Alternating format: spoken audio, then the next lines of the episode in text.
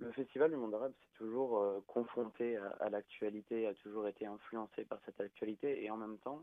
étant un festival déjà artistique, puis ensuite autour du Salon de la Culture, étant un, un lieu d'échange, on a toujours eu comme politique de prendre du recul par rapport à cette actualité et le public, la population montréalaise, les pouvoirs publics nous connaissent pour être un festival justement qui prend ce recul. Donc notre public ne l'achalandage euh, n'est pas influencé par, euh, par cette actualité directe.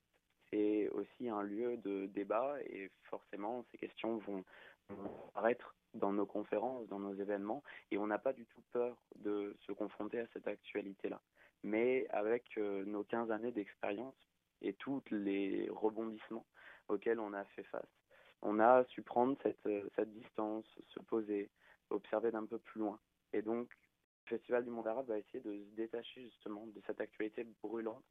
qui brouille des fois les pistes, qui brouille le dialogue pour justement instaurer un dialogue plus apaisé.